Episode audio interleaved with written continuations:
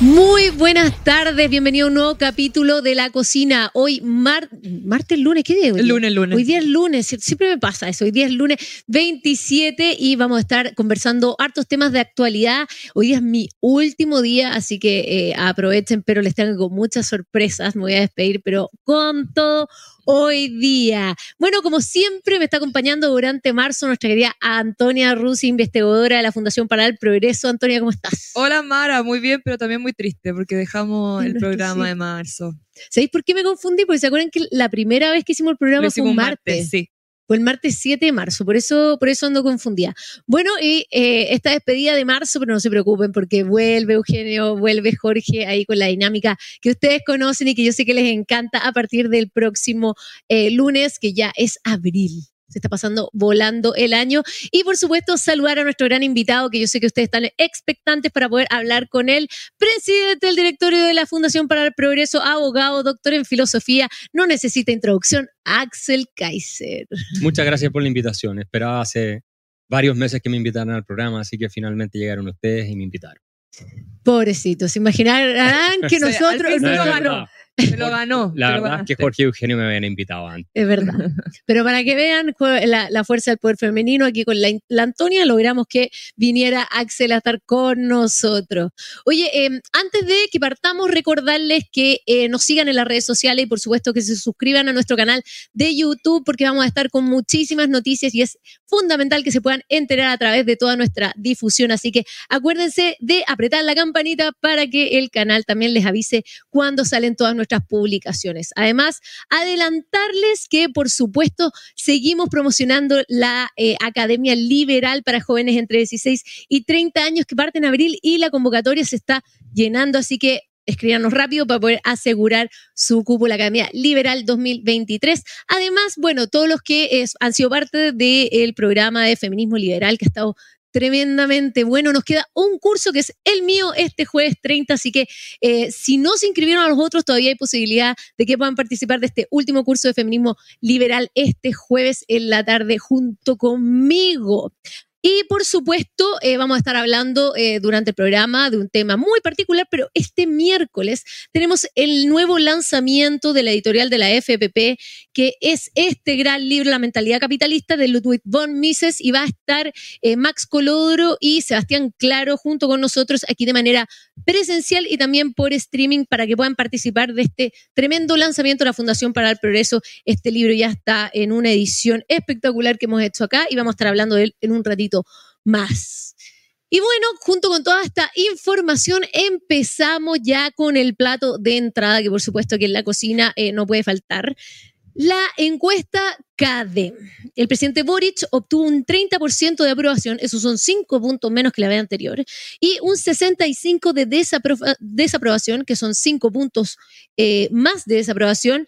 Eh, y todo esto en el marco, bueno, de esta eterna discusión que han sido los indultos y, por supuesto, los conflictos que le pudo haber generado las declaraciones eh, del general Yañez la semana pasada. Ya estaremos hablando más temas de carabineros durante el día de hoy, pero efectivamente el presidente vuelve a caer fuertemente en las encuestas. Antonia, cuéntame, ¿qué te, mm, ¿Qué te parece todo? ¿Te hace sentido estos números? A mí me hace mucho sentido porque justamente estamos en una de las semanas más álgidas de un tema que afecta a todos los chilenos de manera muy directa, que es la seguridad pública. Lo último, la cocina, hemos estado hablando siempre de seguridad y de problemas de seguridad, pero además de, de este, y lo vuelvo a repetir, de este relato constante del gobierno desde la campaña, pero también cuando ya llegaron al poder, en contra de la institución de carabineros y en contra de la idea del orden y la seguridad, como si fuera algo antiguo y de lo cual no hay que pelear. Pero ahora nos damos cuenta de que sin seguridad y sin orden no podemos tener ninguna de las promesas que, que ellos tanto defienden, o sea, y ni cerca. Entonces, bueno, la gente obviamente lo siente y vota lo que vota. Es cierto. Axel, tú muchas veces, eh, tanto en tus libros como en tus declaraciones, has un poco evidenciado que estos grupos de izquierda radical constantemente lo que hacen es esta desestabilización e ir rompiendo con las instituciones eh, con tal de generar estos conflictos que les dan una bandera de lucha para poder llegar al poder. ¿Tú crees que más o menos esto es lo que está pasando, esto es lo que vimos desde eh, la desestabilización, el estallido social, con el discurso hoy día que parece que es como que le está pegando un balazo en el pie? Es que el, El gobierno de Boric no cabe ninguna duda que está aliado con la delincuencia, eh, con el crimen y con el terrorismo. Eso es parte de su agenda ideológica, siempre fue así. No nos puede sorprender que personas que reivindicaban los regímenes de Castro en Cuba, eh, de Maduro en Venezuela, y sí, lo voy a repetir, aunque diga que hay gente que dice, ¿por qué lo repiten de nuevo? Porque es la verdad. Y que defendieron el terrorismo en el sur desde que empezaron sus carreras políticas, que siempre condenaron a carabineros, siempre atacaron a las Fuerzas Armadas, que cuando tuvimos la crisis del estallido delictual el año 2019 salieron incluso a dárselas de Che Guevara o no sé qué, el mismo Boric increpando a militares en las calles, que siempre votaron en contra de todos los proyectos de ley para incrementar la seguridad pública, porque son eh, personajes que están imbuidos en una ideología revolucionaria. ¿Qué significa eso? Que las instituciones tradicionales de la República entre ellas Fuerzas Armadas y Carabineros, están en la mira central de su agenda de poder y por lo tanto tienen que desarticularlas para deshacerse de una de las barreras más importantes que tienen para consolidar en sus manos, ¿no es cierto?, em, todo eh, eh, el poder posible. Y eso quedó en evidencia en la nueva constitución, en el proyecto que rechazó Chile. O sea, esa cuestión convertía a este país en una dictadura izquierda, sin, sin ningún freno. Y esta es la misma gente que está ahora. Entonces era evidente que ellos iban a gobernar para los delincuentes, para los terroristas, para los criminales. Si esa es su ideología y esa es su agenda, y por lo demás, mira el escenario de la izquierda latinoamericana. Todos hacen lo mismo. Exactamente lo mismo. Entonces, ¿por qué nos sorprendemos ahora que votamos por un eh, presidente pro delincuenta, eh, delincuentes, pro, de, pro crimen, que actúe de manera de favorecer a los delincuentes y favorecer el crimen. A mí me parece increíble que la gente esté tan sorprendida. Eh, tienes toda la razón. En el fondo, eh, finalmente, esto es un discurso que Gabriel Boric eh, y toda, su coalición de gobierno lo viene diciendo desde mucho antes de llegar a la presidencia. Y bueno, tenemos también la cadena arrojó que un 71% de las personas están desacuerdo con la decisión del mandatario de indultar a los 12 condenados. ¿Qué opinas, Antonio? O sea, elegimos un, elegimos un presidente que hablaba de que iba a indultar a los delincuentes y hoy día el 70% de la población está en desacuerdo prácticamente con todas las cosas que está haciendo, específicamente seguridad. Hay aquí, tú que eres psicóloga, cuéntanos, ¿cuál es esta locura que está pasando en Chile, esta inconsecuencia entre la votación y lo que la gente efectivamente quiere? No, o sea, como psicóloga las inconsecuencias son clave en el ser humano, pero yo creo que en un principio se dejaron seducir por los cantos de sirena de esta, de esta frase muy bonita que suenan muy bien y que son muy atractivas además a la hora de votar, pero que en la realidad se traducen en este tipo de, cosas que obviamente son, o sea, no son aceptables en el fondo. Entonces se dan cuenta de cómo este tipo de ideologías empiezan a afectar a su vida cotidiana y de lo peligrosas que pueden llegar a ser. Entonces, nada, yo creo que esa inconsecuencia ha, ha pasado mucho durante la historia, se repite una y otra vez y no me llama nada la atención porque ahora es cuando estamos viendo las consecuencias eh, vivas de, lo que votamos, en el fondo. Oye, Axel, y, dentro, de considerar este tipo de repercusiones, eh, claramente el tema de la delincuencia no es algo que empezó hoy día. Lleva varios años atrás con gobiernos de centro izquierda, de derecha y de izquierda radical como tenemos hoy día. Eh, ¿Cuál es transversalmente la responsabilidad política lo primero, no sé si hemos tenido gobiernos de derecha en Chile, ¿eh? porque Sebastián Piñera y Chile Vamos fueron gobiernos de centro izquierda, desde el punto de vista de muchas de sus políticas. Socialdemocracia razonable, si tú quieres, pero completamente acomplejada frente al discurso, a la narrativa moralizante de la izquierda y de la izquierda dura. Partamos por ahí. En segundo lugar, muchos de los vicios que tiene el sistema actual vienen de la reforma procesal penal, que si no mal recuerdo, gran parte, si no toda la derecha votó a favor y la centro izquierda también. Eh, y ahí hay muchas cuestiones que hay que corregir. Entonces, eh, no se puede negar que los gobiernos de, entre comillas, centro-derecha, no hicieron absolutamente nada para cambiar la tendencia eh, del crimen en nuestro país. Trataron de hacer algunas cosas, pero en el fondo no hicieron grandes cambios, no respaldaron las instituciones armadas, no respaldaron a carabineros. Sebastián Piñera incluso traicionó la promesa que le había hecho a los militares eh, con todo el tema, el tema el caso de derechos humanos. y, hoy día estamos desesperados y la gente está pidiendo a gritos, la gran mayoría, que por favor los militares y las fuerzas de carabineros, ¿cierto?, controlen el orden público y la delincuencia y el crimen. Y tenemos un país que está con niveles de inseguridad en ciertos indicadores peores que El Salvador, que era el país más peligroso del mundo. Y eso es producto de la centro derecha, la cobardía, de su debilidad, de su falta de claridad intelectual, con excepciones, con excepciones, y por supuesto de la centro izquierda, ¿ah? eh, que ahora está hablando de las Fuerzas Armadas y todo lo demás, pero eh, se encargaron de denostarlas durante décadas. Y también, obviamente, eh, es culpa de la izquierda radical que está aliada, es cómplice del crimen, es cómplice, fomenta el crimen como una manera de generar inestabilidad. Veamos lo que pasó el, el 19, ¿cierto? En octubre, para ellos tener una agenda que les permita el poder. Si no hubiéramos tenido el octubre del 2019, con todo el delito y crimen que se cometió en esos meses, Boric no estaría en el gobierno y nunca habríamos tenido un experimento constitucional que les abrió las puertas de par en par para tomarse completamente el poder, porque era una constitución totalitaria, finalmente, la que se estaba planteando. Afortunadamente la rechazamos. Pero eh, esa es la situación en la que nos enfrentamos y yo les voy a decir una cosa más, no tiene solución. No hay ni una posibilidad de que primero este gobierno, que debiera renunciar porque está destruyendo el país, eh, resuelva el problema de la seguridad pública. Y segundo, tampoco el Congreso. No hay ni una posibilidad. O sea, olvidémonos de que este país van a volver niveles de seguridad pública normales. No mientras esté la misma clase política eh, tomando decisiones. Y vamos a tener muchos funerales más de carabineros y van a salir todos a hablar y lindo y a llorar y a decir eh, eh, cosas con las que dijo la Carolina Toá, que son puras payasadas porque en concreto hacen todo lo posible para destruir la legitimidad de carabineros impedir que hagan su función como lo hacen en los países más avanzados del mundo y, por lo, y, adicionalmente también con las Fuerzas Armadas. Así es que les tengo malas noticias, esto no va a cambiar. Y un nuevo gobierno de Chile Vamos tampoco lo va a cambiar. Ahí estamos con las predicciones de Axel con respecto a lo que se viene a seguridad del país. Nada, em, nada muy alentador, pero, pero, pero al menos es importante que como ciudadanía estemos, estemos pendientes de lo, que, estamos haciendo, lo que estamos eligiendo. Se viene un nuevo proceso constituyente. Yo sé que al parecer no genera mucha, mucho ánimo ni mucho interés, pero es fundamental porque eh, gran parte de estos temas, dándole la posibilidad al Estado de tener mayor control, finalmente la constitución eh, puede entregarle esas herramientas. Pero estábamos hablando un poco de las encuestas, la delincuencia y también, por supuesto, el narcotráfico. El narcotráfico que se tiene tomado nuestro país y que cada vez parece crecer como hierba mala. Eh, Y tenemos un caso particular que ha hecho eh, noticia las últimas semanas y que también ha removido un poco a las autoridades de gobierno, que es las casas narcos.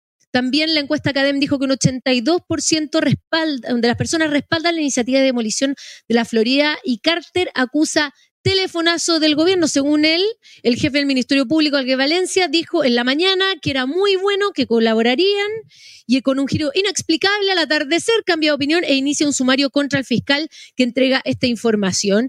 Y lo que dice Carter es que sabemos lo que pasó, nadie cambia de opinión en ocho horas, aquí hubo telefonazo. Partamos contigo, Axel. ¿Qué te parece a ti, en el fondo, esta, esta, esta acción del alcalde Cartel, que él desde cierta perspectiva dice que él no tiene la cantidad de poder que tiene un Estado, que él hace lo mínimo que con, la, con las capacidades que tiene un alcalde y al mismo tiempo un poco la reacción que ha tenido el gobierno hacia este tipo de actitudes? A ver, a mí me parece que lo que hace Carter es política simbólica, sobre todo porque no va a cambiar la realidad del narco en lo absoluto con lo que él está haciendo, pero que es necesaria. Se tienen que mandar señales de que ciertas cuestiones no son tolerables cuando infringen la ley. Eh, y está siendo un factor incómodo a una clase política, como yo ya decía, de derecha a izquierda, con muy pocas excepciones, que es la responsable de que Chile esté en el peor momento de seguridad de su historia, porque nunca hemos tenido un peor momento de seguridad pública que hoy. Eh, y en consecuencia, a mí me parece un poco una discusión más marginal respecto al gran problema de seguridad pública que lleva un año este gobierno, no se ha presentado ninguna agenda seria de seguridad, no hay reformas aprobadas en el Parlamento que vayan al problema de fondo, no se ha hecho absolutamente nada y Chile sigue eh, de mal en peor. Así es que eh, el crimen organizado llegó para quedarse, no se va a ir nunca más y va a ser cada vez más incisivo más penetrante, se va a tomar cada vez más instituciones, va a estar cada vez más involucrado en el Poder Judicial, va a estar cada vez más involucrado en los partidos políticos, va a estar cada vez más metido en distintas áreas de la economía y el país se va a ir corrompiendo eh, de manera completamente irremediable. Y lo único que va a poder eh, frenar esto es que salgan millones de chilenos a las calles a exigir que de una vez se apruebe una agenda de verdad, contra la delincuencia y respaldo a carabineros y a las fuerzas de orden y seguridad, que son las que pueden frenar esto. O vas a terminar con un Bukele, versión chilena de Bukele en la presidencia, que es lo único que también va a poder terminar eh, este asunto y que tiene un 80% de popularidad en El Salvador. La gente no quiere vivir eh, llena de miedo todos los días de que la van a matar, a secuestrar o qué sé yo, qué cosa. Y finalmente tienen razón en no querer eso. Bueno, siempre los chilenos tratamos como de arrancarnos un poco de la realidad de los países, de los países vecinos y de repente no asumirla y creer que no, nosotros nunca vamos a terminar acá. Pero finalmente son tremendos ejemplos para eh, lo que en ciertas situaciones como Cuba, Venezuela, en este caso también El, Salvador desde el otro lado, eh, pueden ser. Eh, Antonio, ¿a ti qué te parece? ¿Crees también que es un acto simbólico, que aunque no va a cambiar las cosas, es necesario lo que hace el alcalde Carter y tú crees que eso finalmente incomoda a la coalición de gobierno porque es de la oposición o porque realmente ellos no tienen ni las herramientas ni las ganas de poder luchar contra el narcotráfico? No, y además está dejando en evidencia algo debajo de la alfombra que está haciendo el gobierno también. O sea, obviamente les molesta. De hecho, la respuesta del presidente y de toda. Obviamente dejó en evidencia que estaba muy molesto tan irritado respecto a lo que había dicho Carter, como que falta respeto esto, pero al final yo creo que Carter, a ver, no sé si es simbólico, pero sí creo que es necesario al menos decir lo que está diciendo, creo que esa valentía eh, se ha echado de menos últimamente en la política chilena. Eh, decir lo que está pasando y acusar a quienes hay que acusar de una manera directa eh, y muchas veces políticamente incorrecta, pero que al final ha tenido muy buenos, muy buenas reacciones. O sea, lo hemos visto los columnistas del fin de semana, que casi que Carter está siendo el hombre del momento, ¿verdad? Eh, pero, pero sí, yo creo que el, el, hecho de que esté hablando y que esté siendo escuchado, o al menos esté siendo publicado en los medios, puede ser un buen inicio, yo creo. Y también hemos visto que han habido algunas manifestaciones a favor de Carabinero o en defensa de Carabinero y ojalá que esto se extienda en el fondo. Yo creo que al menos yo no he visto una reacción así respecto a los temas que nosotros defendemos como lo hemos tenido esta última semana. Espero que no se tenga que poner peor para que hayan mayores y mejores reacciones. Yo quiero agregar un punto, Dale. porque nos quieren pasar gato por liebre. Ya he visto algunas propuestas del gobierno que están de antes, que es desarmar a toda la población. Claro, sí. Eh, entonces te quieren dejar completamente a merced del delincuente. Como este es un gobierno que trabaja para la delincuencia, ideológicamente son aliados y socios de la delincuencia, entonces van a decir que una de las maneras, y nos faltan los tontos de Chile Vamos que están dispuestos a endosar esta cuestión, van a decir que de alguna manera el problema es que hay demasiadas armas inscritas en manos de particulares. Ya se ha desmentido por todas las fuentes los datos que han entregado de manera mentirosa y engañosa desde el gobierno, varios ministros subsecretarios, sobre la cantidad de armas legalmente inscritas que están participando en delitos. Y es una ínfima cantidad, ínfima, completamente insignificante comparado con las que son eh, totalmente ilegales y que por lo demás las ves funcionando con fusiles de asalto y qué sé yo, en el sur, en el terrorismo, aquí mismo en Santiago. Así que ojo con ese tema, los chilenos no podemos permitir que nos dejen completamente a merced de los delincuentes, que cuando tú entres a tu casa no tengas la posibilidad de defender a tu familia ni siquiera porque se le ocurrió al Parlamento y al señor Boric, ¿cierto? Y a su gobierno, que ahora eh, eh, solo los que pueden tener armas son los delincuentes y, usted, y nosotros no. Así que cuidado con ese proyecto de ley porque va a venir, creo yo, sí o sí. Y también se está jugando mucho, según algunos expertos, de que nos comparan con Estados Unidos, con esta idea de que cualquiera puede tener armas cuando en Chile no es así. O sea, la reglamentación para poseer armas es muy, muy dura y es muy, muy disciplinada y, y yo lo conozco de cerca en el fondo y no tiene nada que ver con lo que sería un Estados Unidos. En el fondo. Y por lo demás, ojo también con eso. Hay regulación por estado en Estados Unidos, entonces si tú, te vas a, ciertos estados eh, sin eh, control muy estricto, tienen menos índice de homicidio que otros estados que tienen controles mucho más estrictos. Entonces tampoco es tan, es tan eh, lineal el tema. Florida, por ejemplo, tiene es muy liberal, tú puedes andar con tu pistola en tu auto si quieres, y, y, tiene tasa de homicidio más baja que otros estados que son más restrictivos. Entonces, el hecho de que sean más restrictivas las leyes, no siempre, y tú tienes toda la razón, acá son más restrictivas, no siempre implica que va a disminuir los homicidios, porque al final los delincuentes les importa nada. No, y además igual armado. es mucho más efectivo que las personas entiendan el dominio de las armas y, para, y, cómo se utilizan y cómo se guardan, etcétera. Obviamente eso va a ser mucho más efectivo que prohibirlas. Aprovecho de, de, sugerirle a todos que sigan a la Asociación Chilena del Rifle que está luchando por los derechos de los chilenos decentes y honestos. Eh, por su derecho a aportar arma y proteger su vida. Así es. Bueno, eh, es un temazo y vamos a seguir hablando eso en, el plato de fondo. Vamos a aprovechar de saludar a algunos que nos están escribiendo. Eh, por supuesto, aquí saludan a Axel. Gracias, qué bueno escucharte. Dice María de la Luz. También que Chile viene en un completo divorcio entre lo que espera y la realidad. Muy peligroso. Bueno, eso tiene mucho que ver con lo que votamos votaron en las elecciones presidenciales pasadas. Espero que no nos pase lo mismo en el proceso constituyente que viene. Eh, no olvidar que en la primera vuelta ganó Cast y en segunda vuelta Boric se vistió de, eh, se vistió de político de izquierda. Hay gente que no votó por Boric, sino que contra Cast. También un poco lo, el análisis que hacíamos antes de por qué la gente terminó votando por Boric, lamentablemente, eh, yo creo que efectivamente faltaba como cariño entre a, a uno u otro candidato. Eh, aquí, bueno, agradecer a los panelistas. Eh, te preguntan también cuál, es, cuál, es, cuál crees tú que deberían ser las tres medidas inmediatas para mejorar la seguridad interna del país. No, hay varias cosas que puede hacer. De partida, Carabineros tiene que tener la posibilidad legítima, respaldada legalmente, de disparar a matar a cualquier persona que los agrega o amenace con agredirlos directamente de manera física, como es en Estados Unidos. Como es en Estados Unidos. Por ejemplo. Efectivamente. Después tiene que ser un sistema eh, procesal penal a la altura de lo que está pasando.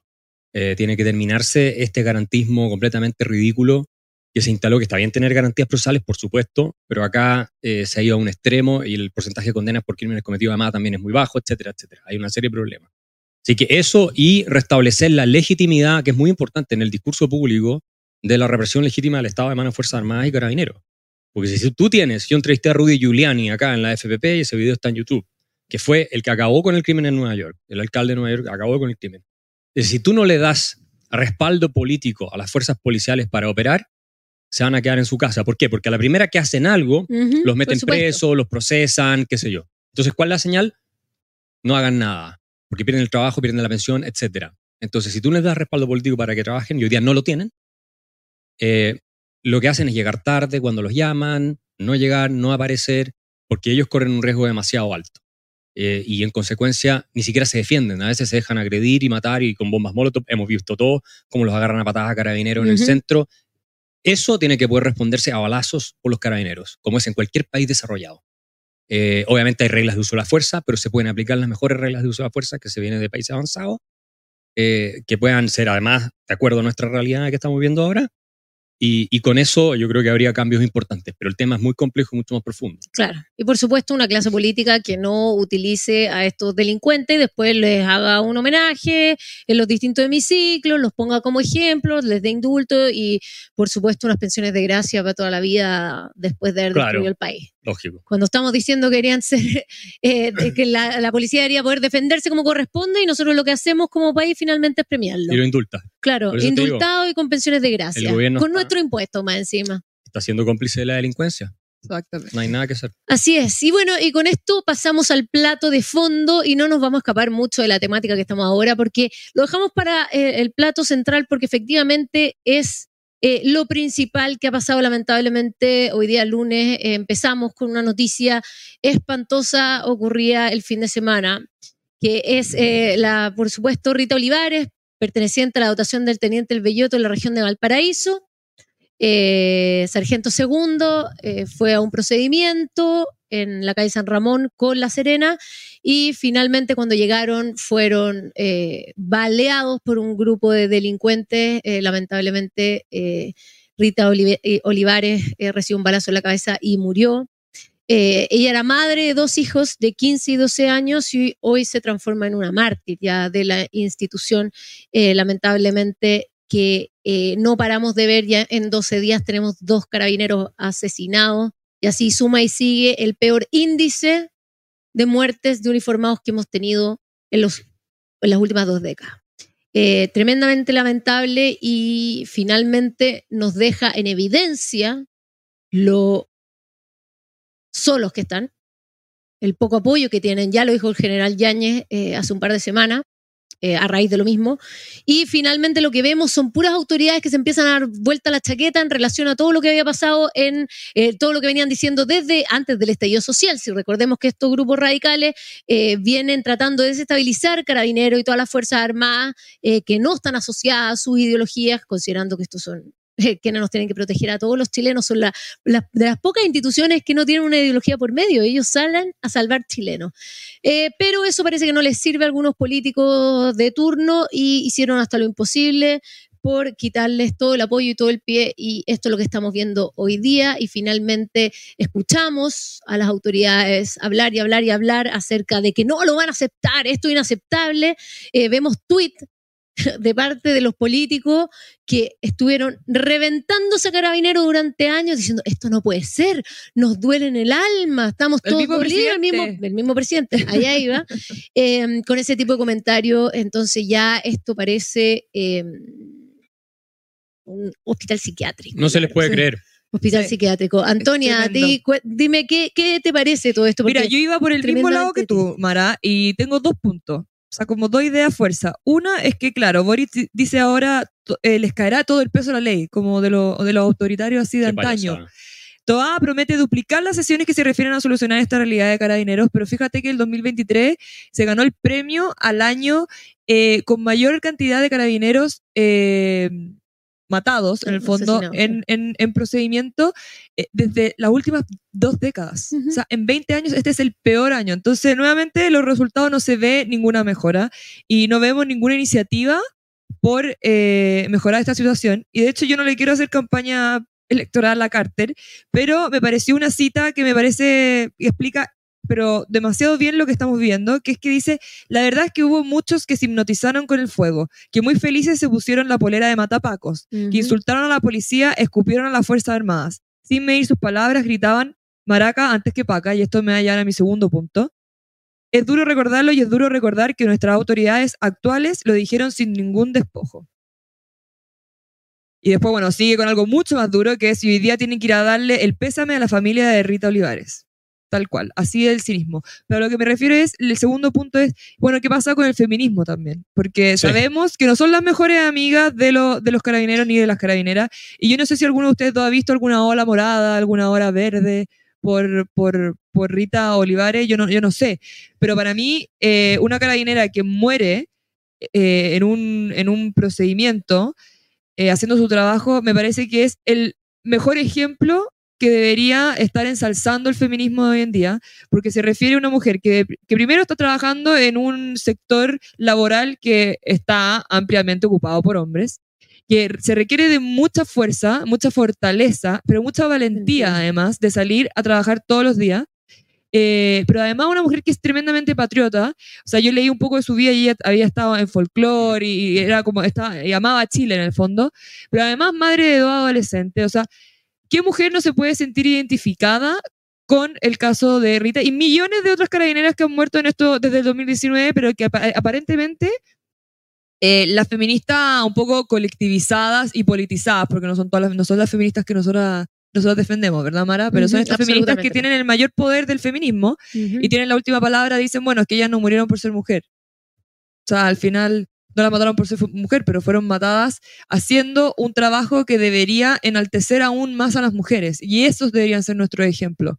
No las víctimas que ahora están tratando de, eh, de glorificar ellas mismas, en el fondo. No, y tremendo punto que das, porque finalmente ellas ocupan el término femicidio para cuando les conviene. La mayoría de las veces, la gran mayoría de las mujeres no son asesinadas por ser mujeres son asesinadas en contextos de violencia, en contexto, pero no nadie las está matando por ser mujer. De alcoholismo, Entonces, exactamente. Entonces, lo que estamos viendo, lo que estamos es, la utilización de un término con puros fines políticos, porque cuando no les conviene, eh, no sirve. No sirve. Porque algo pasa con los carabineras que no les gusta.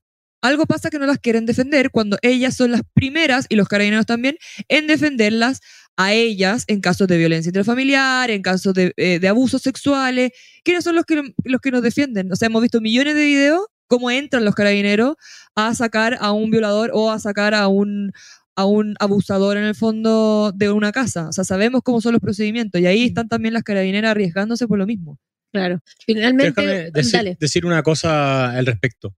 El feminismo hegemónico que existe hoy día es una ideología subversiva, que lo que busca es destruir la tradición y la institucionalidad de lo que ven como la sociedad burguesa y tiene su raigambre en el marxismo. Es cosa leer el libro El segundo sexo de la, de la Simone de Beauvoir para darse cuenta de eso. Y Exacto. todo lo que sigue de ahí tiene una agenda de poder y una agenda política. Por lo tanto, cuando no cuadra con su agenda de poder ideológica y del sector del que ellos vienen, no se olviden que el presidente Boric fue acusado de haber maltratado, ¿cierto? De acoso. Y acoso, de acoso a una mujer, pero como es del lado de ellas, entonces no les importa.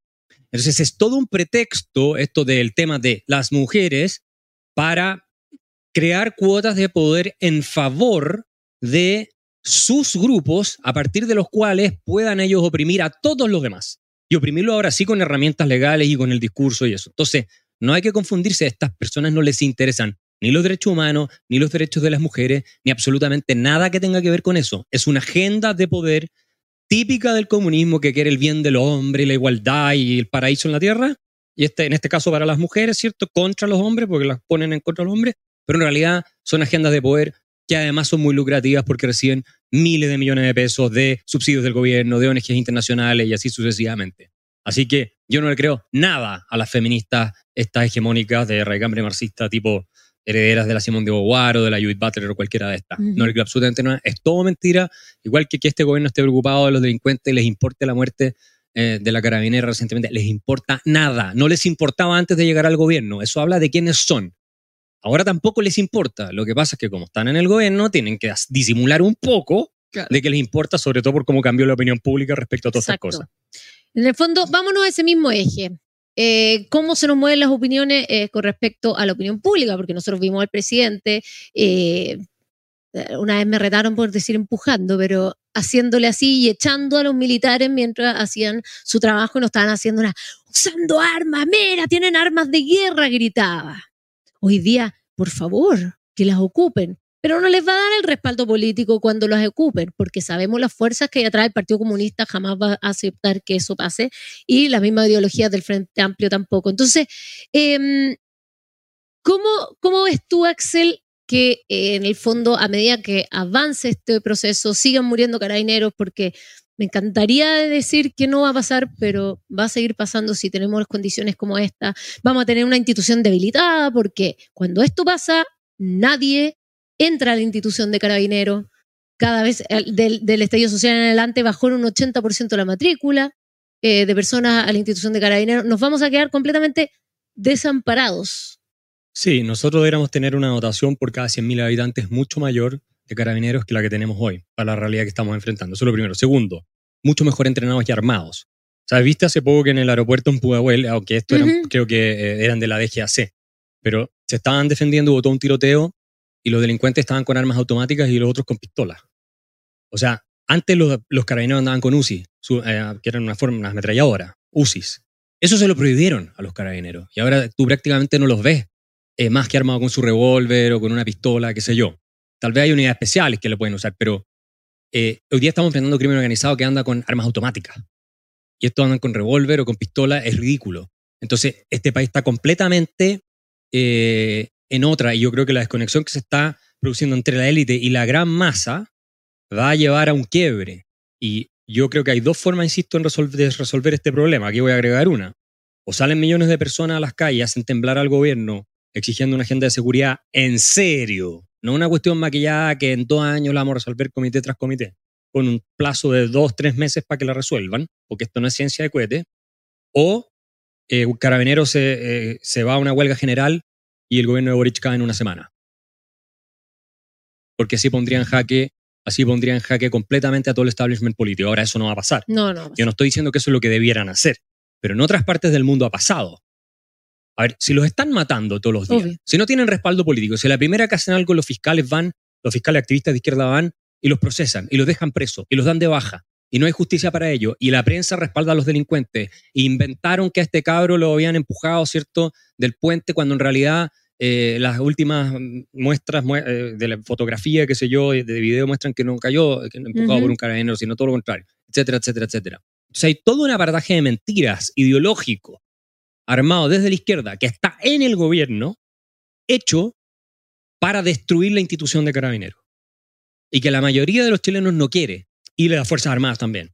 Entonces, o los chilenos despertamos y que así como salieron esta gente hace poco a marchar a, favor de carabineros, ahora somos millones los que salimos a marchar y ponemos realmente a temblar a nuestra clase política, sobre todo al gobierno, que si no hacen algo en serio, esto se les puede salir de madre. Ahora, no con los delincuentes, sino con nosotros, los ciudadanos honestos, o acá no va a pasar nada. Y esto va a seguir empeorando y va a ser cada vez un país más invivible.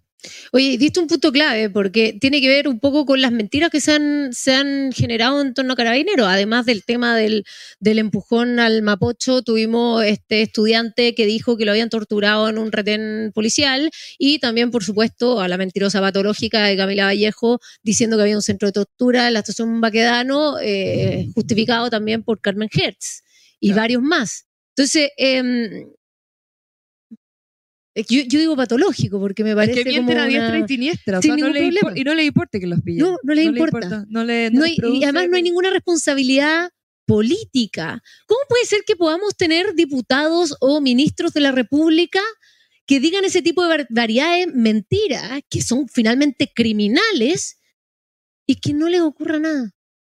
Mira, yo no sé, pero también yo creo que hay un, hay un factor muy importante que los medios también han aportado a que esto se permita también. O sea, no puede ser que se digan estas mentiras y después no esté tapado los diarios y los medios de comunicación en esto fue mentira y qué va a pasar. O sea, todas las atrocidades que han pasado han sido como, bueno, la sacaron, renunció, que no sé qué, pero todo es por debajo. Entonces, no hay, hay muy pocos medios que, que hacen que esto suene y que, y que se denuncien estas mentiras. Porque nadie habla mucho del tema. No sé si te has dado cuenta, pero pasa por debajo. Y muchas personas también comentan en los comentarios de las noticias como, esto le hubiera pasado a tal presidente, a tal político, no sé qué, y lo hubieran echado, lo hubieran eh, desconstituido, etcétera. Entonces, es verdad, eh, aquí no, no hay una ley muy pareja desde los medios por, por sacar a la luz las deshonestidades del el actual gobierno. Cierto. Oye, y alejándonos un poquito, ya para ir terminando el programa, alejándonos un poquito del tema de seguridad, pero también relevante, porque finalmente hay ciertas discusiones que quedan como, digamos, pasan piola, porque están tomadas por todo este tipo de noticias que ya son las prioridades de la ciudadanía, pero eh, la crisis económica que se nos viene es fundamental, ya nos está pegando y el próximo año todos los índices dicen que nos va a pegar aún más fuerte y aún así pareciera que eh, no aprendemos mucho y la clase política sigue insistiendo en ciertas políticas públicas eh, que una y otra vez han discutido que no le hacen bien ni a la ciudadanía eh, ni a, a nuestra economía. Y a eso me refiero, bueno, la semana pasada se rechazó el autopréstamo, pero se hizo todo un show en torno como que parecía que no se iba a rechazar y de hecho el gobierno eh, hizo toda una campaña en torno a esto.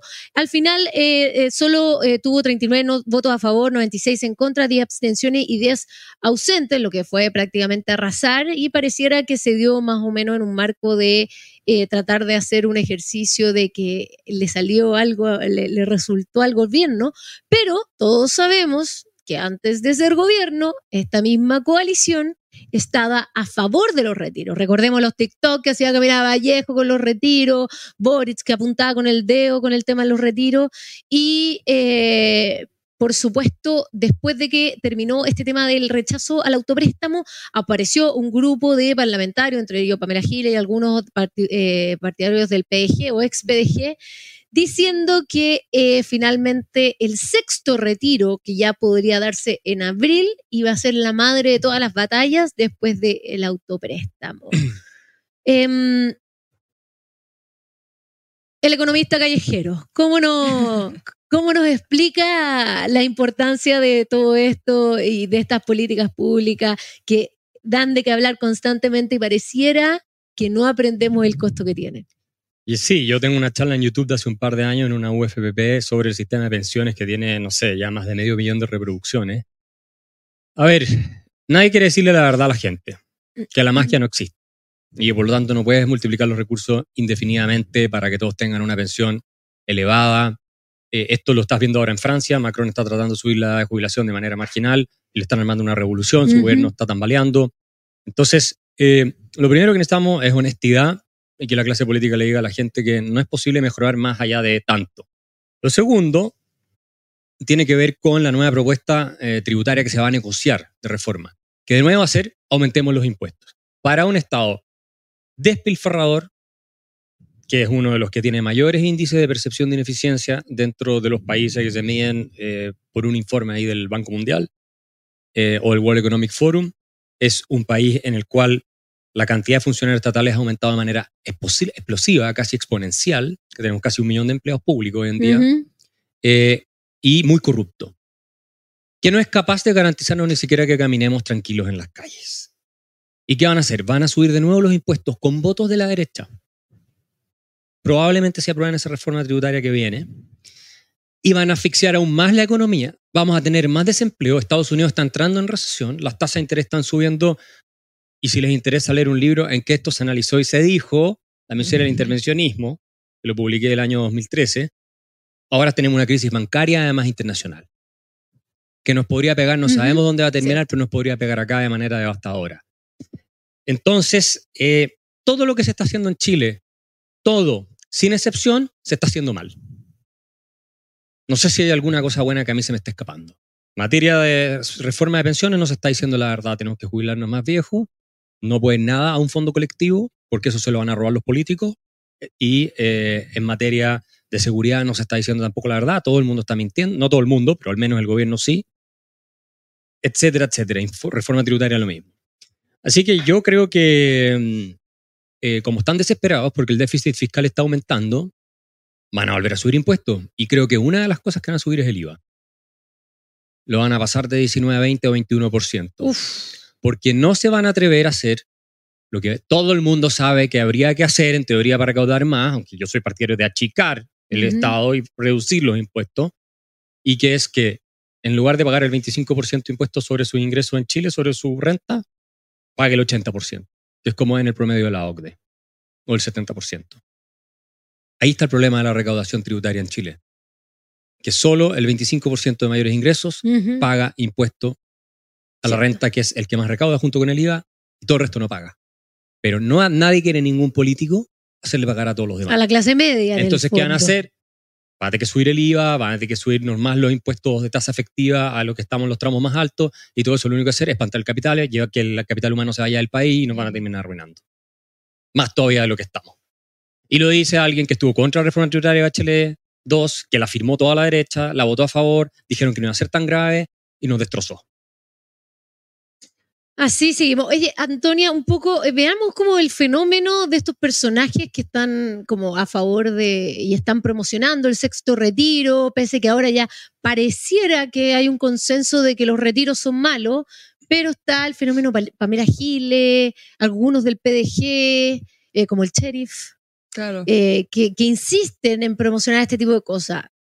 ¿Populismo?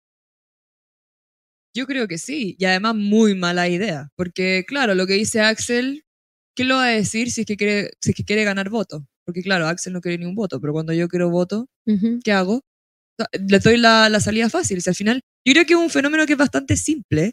Lo que pasa es que han sido muy hábiles en instalarlo en, en la discusión pública y en, en, en, la sociedad en general y han sido, eh, o sea, han sido muy talentosos en instalarlo, porque no lo han hecho de una manera burda, sino que lo han hecho de una manera muy, muy sutil, por debajo, de mucho tiempo. Entonces está, está, está muy calada, yo creo que en, en, la mentalidad política, si se quiere decir, de Chile.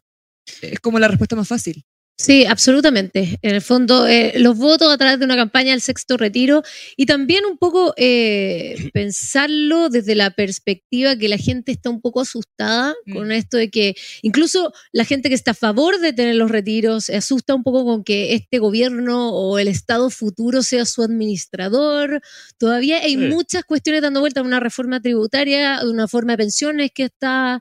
Entonces la gente está como con incertidumbre en general de qué va a pasar con sus ahorros y aparecen estos personajes que dicen, no, retiremos todo como si eso no tuviera consecuencias. ¿Y para qué hablar las declaraciones del diputado Winter la otra vez, eh, dando explicaciones de lo, cómo finalmente iba a, perjudicar a quienes ya no les quedaban fondos este aumento de los precios por causa de la inflación de inyectar eh, más dinero en la economía? Señor Winter, eso, eso pasó en el primero, en el segundo, en el tercero, los que ustedes apoyaron. Esto siempre iba a pasar. Entonces, este juego ya parece que. ¿Creen que uno es tonto? Por decirlo suave para el horario televisivo. ¿Creen que uno es tonto o simplemente no tienen ninguna vergüenza? Mira, yo algo he leído de historia de Chile, aquí la historiadora No, todavía no. es, es la Antonia, bueno, te falta Todavía no. poco, te falta poco. No nada. Ya, ya no, ya no te falta nada, pero yo no recuerdo un gobierno, un grupo político que haya liderado el país más mentiroso que este. Yo creo que en toda la historia de Chile, de verdad, en toda la historia de Chile no hay un grupo de gente más mentirosa que haya liderado el país que este que nos está gobernando hoy día. Es tan descarado que todo el mundo se, o sea, ya ni siquiera es disimulado, es una cosa, yo no sé si se las terminan creyendo en esta arrogancia moral porque es, tan burdo, ya ni siquiera es la mentira sofisticada del político de clase, a ese nivel hemos caído, que son mentiras ya burdas, ni siquiera más elaboradas, por último dice, bueno, es un político que miente relativamente sofisticado, no, es una cosa grotesca. Entonces, eh, esta cuestión del retiro obviamente es una mala idea. ¿Y por qué el gobierno supone que sabe que le va a subir la inflación? Sube la inflación, tienes que subir las tasas de interés. Sube las tasas de interés, tiene que contraerse la economía y no sabes cuántas empresas más van a quebrar, cómo va a te disparar el desempleo y cómo va a manejar esa situación. Entonces, eh, es lo que ellos propusieron que nos hizo mucho daño. Ahora hay otros grupos que lo proponen, pero ahora que les toca a ellos manejar el tema, están en contra. Obviamente, pero hubieran estado en contra desde siempre para cuidar a Chile. Ahora están en contra porque ellos simplemente quieren avanzar su agenda de poder. Y lo que les sirve para su agenda de poder, eso es lo que van a promover. Y si el día de mañana tienen que estar de nuevo a favor de los retiros, aunque la inflación sea 500%, van a estar a favor, si eso les favorece su agenda de poder, porque no tienen principio. Lo único que los mueve es el poder, nada más. Así es con la, la clase gobernante de, de este país. Y bueno, vamos a seguir a la parte que yo sé que es la favorita de todos ustedes, que es el jugo. Vamos al jugo. Vamos a partir contigo, Anto. A ver, cuéntanos cuál es tu jugo de esta semana.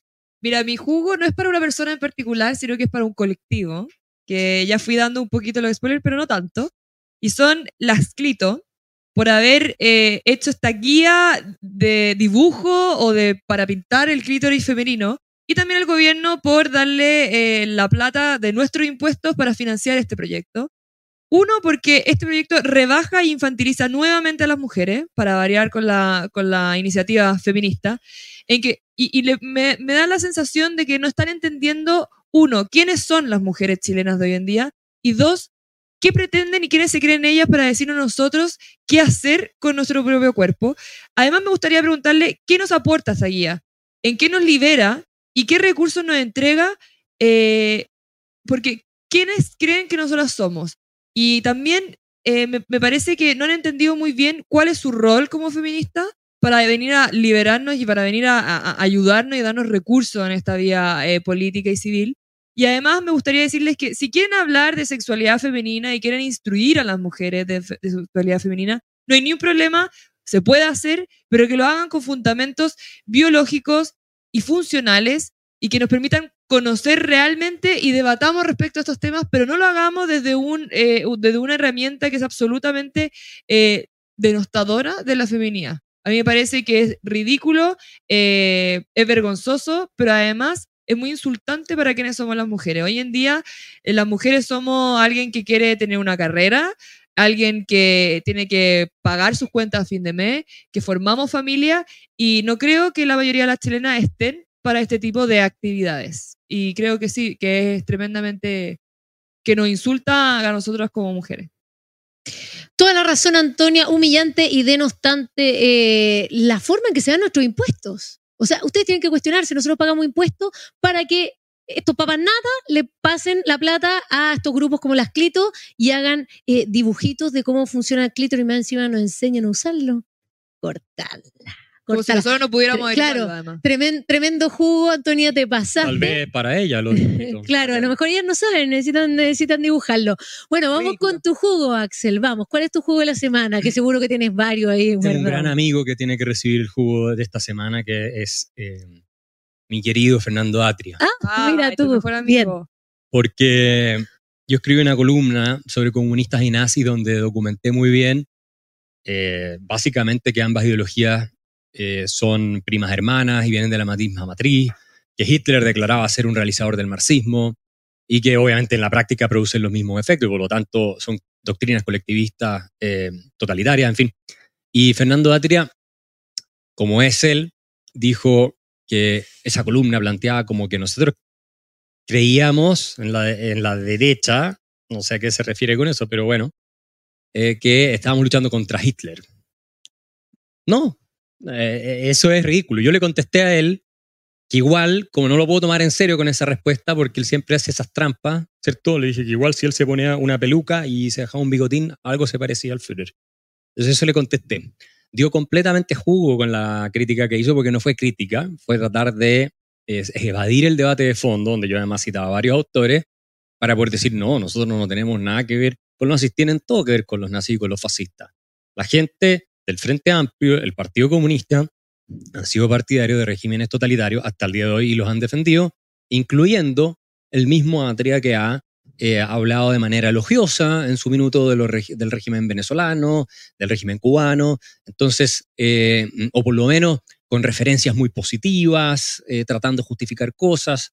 Así que yo, la verdad, sí creo que estamos luchando contra una doctrina totalitaria que no es Hitler, pero sí es una doctrina totalitaria que es la que promueve gente como Fernando Atria y algunos, muchos de quienes están en el gobierno. Y compañía. Así es. Tremendo jugo Axel fue, pero, pero fue toda una explosión en la guerra a las redes sociales, si lo hubieran visto. Y si se perdieron la columna de Axel, pueden ir a nuestras redes sociales, también en nuestra página web y van a poder encontrar todas las columnas que vamos sacando toda la semana. Y por supuesto está la de Axel. En Twitter pueden ver la pelea también con Fernando Atria. Y bueno, eh, mi jugo esta semana es para el gran jugoso de todos los tiempos, el presidente Gabriel Boric. Yo insisto, nosotros deberíamos hacer una película que se llame Boric versus Boric. Es como una especie de Jackal and Hyde donde aparece una personalidad y la otra que, que se van desmintiendo. Recordemos unas declaraciones que dio el presidente en torno al autopréstamo y los retiros, que dijo, esto es pan para hoy y hambre para mañana, y aparecen los videos de cuando él era diputado diciendo, no le crea a los que dicen pan para hoy y hambre para mañana. O sea, él mismo se desmiente en las distintas etapas de la vida. Yo honestamente creo e insisto que eso es medio patológico. Aquí me podrán ayudar un poco los psicólogos porque realmente es un jugo de primera línea. Y con eso terminamos la parte del jugo y nos vamos a la parte un poquito más distendida y final del programa La Cocina de hoy, que son eh, nuestros bajativos, o sea, nuestras recomendaciones. Y yo sé que todos ustedes nos escuchan, porque a mí mucha gente me escribe por redes sociales y me dice, oye, me puse a leer el libro que recomendaron en la cocina, también nos ponen aquí en el chat de la cocina que nos escriben siempre, saludarlos a todos. Así que bueno, eh, partimos contigo, Axel, que tienes como el gran número de hoy. El bajativo. El bajativo. La recomendación. Yo quiero recomendar nuevamente este libro de Ludwig von Mises, La mentalidad anticapitalista. Aquí están retratados de cuerpo y alma todos nuestros anticapitalistas de derecha y de izquierda, sobre todo los de izquierda, pero también los tenemos en la derecha. Y es básicamente, yo creo, un ensayo, este de 1953, en que se explica de manera magistral, sucinta y muy ácida, diría yo. Ludwig von Mises no tenía mucha paciencia con la estupidez. Eh, ¿Cuál es la mentalidad que te permite avanzar y en segundo lugar, ¿cuál es la fórmula eh, de convicciones y actitudes morales y otras que te llevan al fracaso? Que son las que nos están llevando al fracaso en Chile. Entonces, por un lado explica principios fundamentales del capitalismo, por otro explica, incluso se mete en psicología, eh, razones por las cuales la gente, mucha gente, detesta el único sistema capaz de eh, sacarnos adelante. Yo escribí el prólogo con varios datos de cómo la libertad económica ha beneficiado a los países, cómo nosotros vimos cayendo en libertad económica, las consecuencias que de ahí se siguen. Así que este libro ya está disponible, publicado por la Fundación para el Progreso, está en distintas librerías.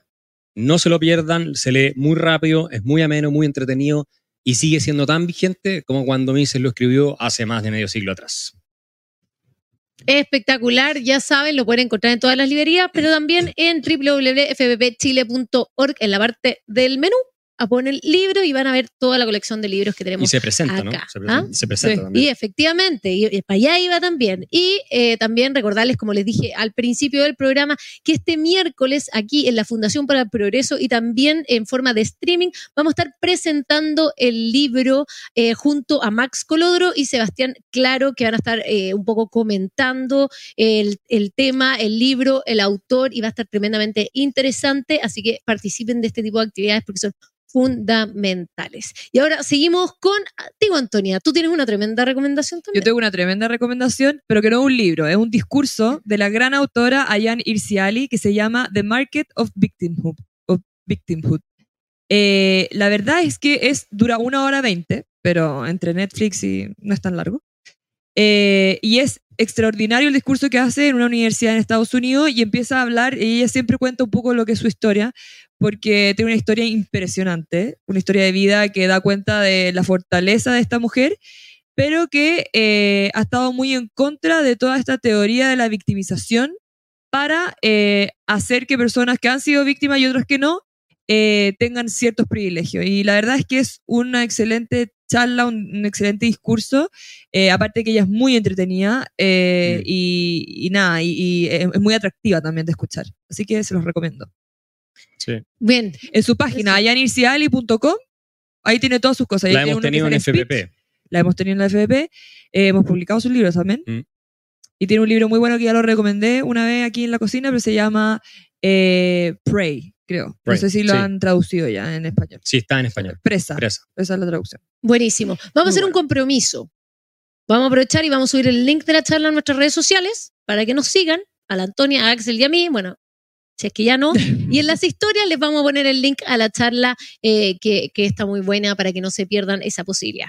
Bueno, y em, le di altas vueltas para ver qué hacía yo de bajativo y la verdad es que creo que em, es fundamental que no dejemos de hablar del nuevo proceso constituyente. ¿Por qué? Porque pareciera que esta moderación que vemos eh, indicaría que toda la discusión y los artículos podría quedar más o menos bien, pero eso no está absolutamente garantizado, sino que todo lo contrario. Yo creo que a través de esta moderación se pueden ir escondiendo un montón eh, de manitos negras que se pueden ir metiendo en quitarnos ciertas libertades en la Constitución y darle más poder al Estado. Y para eso yo quería recomendarles eh, este libro que en el fondo también está escrito por varios exconvencionales y está nuestra querida eh, Rocío Cantuaria, consejera del directorio de la Fundación para el Progreso, eh, que de partida ella me lo recomendó porque es parte de los autores y se llama Lecciones Constitucionales, un poco el aprendizaje anterior y algunas propuestas que se hacen para el nuevo proceso. Eh, aquí está, Lecciones Constitucionales, escrito también por nuestra querida Rocío Cantuaria. Así que con eso y esta última recomendación eh, terminamos el día de hoy. Ha estado muy buena conversa, de hecho estuvo, estuvo, se me pasó volando, pero estuvimos harto rato en el programa. Eh, pero por supuesto, eh, ya que estamos terminando el mes en que la Antonia y yo nos tomamos este programa, lo hicimos con harto cariño y también, por supuesto, que teníamos a Axel con nosotros despedirnos. Muchas gracias, Axel, por estar aquí con nosotros. Eh, y también Antonia por acompañarme todo este mes. Por supuesto, ya van a poder contar con Eugenio y con Jorge la próxima semana. Un abrazo a todos. Se vienen muchos más proyectos donde nos van a seguir viendo, así que no nos echen tanto de menos, nos van a ver en todos lados. Un abrazo a todos, nos vemos la próxima semana y sigan a la FBP en todas sus plataformas. Chao, chao.